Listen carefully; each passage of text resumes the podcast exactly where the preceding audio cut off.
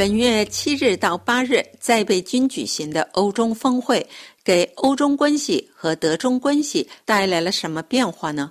由于欧中峰会成果甚微，欧中关系和德中关系似在原地徘徊。德国新闻在线杂志《Telepolis》批评欧盟高官对增进欧中双边关系没有起到多大作用，但多份媒体也看到双方能直接面谈，而且还会继续会谈，这毕竟是件好事。德国编辑部网络表示，疫情后的首次中欧峰会显示，布鲁塞尔和北京之间的关系发生了巨大变化。有争议问题不胜枚举，但却看不到短期的解决方案。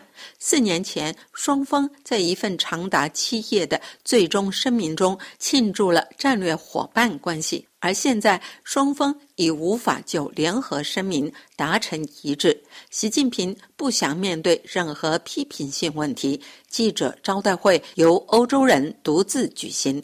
北京海关七日同时公布当前贸易数据，向欧洲人明确表达了他们的批评。今年以来，中国与欧盟国家的贸易几乎无一例外地出现下滑。与此同时，中国与俄罗斯的贸易迅速增长，西方对俄制裁的很大一部分被中国缓冲了。冯德莱恩和米歇尔现在依靠向中方提供企业的具体证据来坚持要求对方让步。目前还不清楚双方究竟希望如何使贸易更加公平。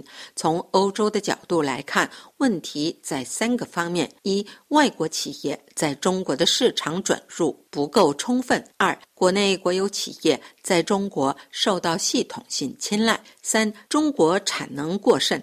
在过去几周里，北京已经做出了一些让步，包括数据保护法和签证便利化方面，但迄今为止，结构性失衡一直被忽视。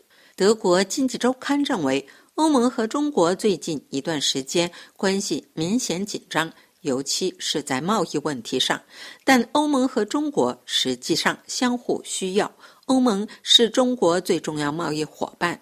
就受到争议的布鲁塞尔对中国电动汽车发起的反补贴调查，米歇尔和冯德莱恩在北京寡言少语，只是说讲到了这个题目。欧盟希望中国继续削减贸易壁垒，中国则强调合作。尽管本次峰会没有带来具体结果，但峰会还是让双方略微靠近了一些。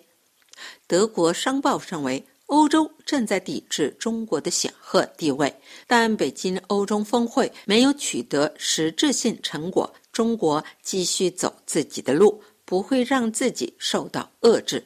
本次峰会再次无情地暴露出，尽管欧洲是中国商品的重要销售市场，但欧洲对中国的政治影响力十分有限。当然，中国经济状况不佳，这是事实。这个不断崛起的超级大国的魔力已经结束，一些地区负债累累，中国消费者情绪低迷。房地产危机来势汹汹，但中国将克服这一阶段。即便欧盟对中国汽车征收关税，也很难改变这一点。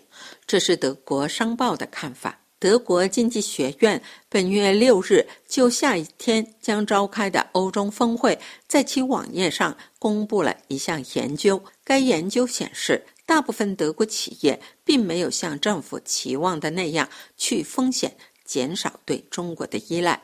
企业没有看到去风险会带来曙光，不少企业甚至倚重中国的出口。这是柏林丹兰法国国际广播电台中文部柏林飞鸿专栏节目。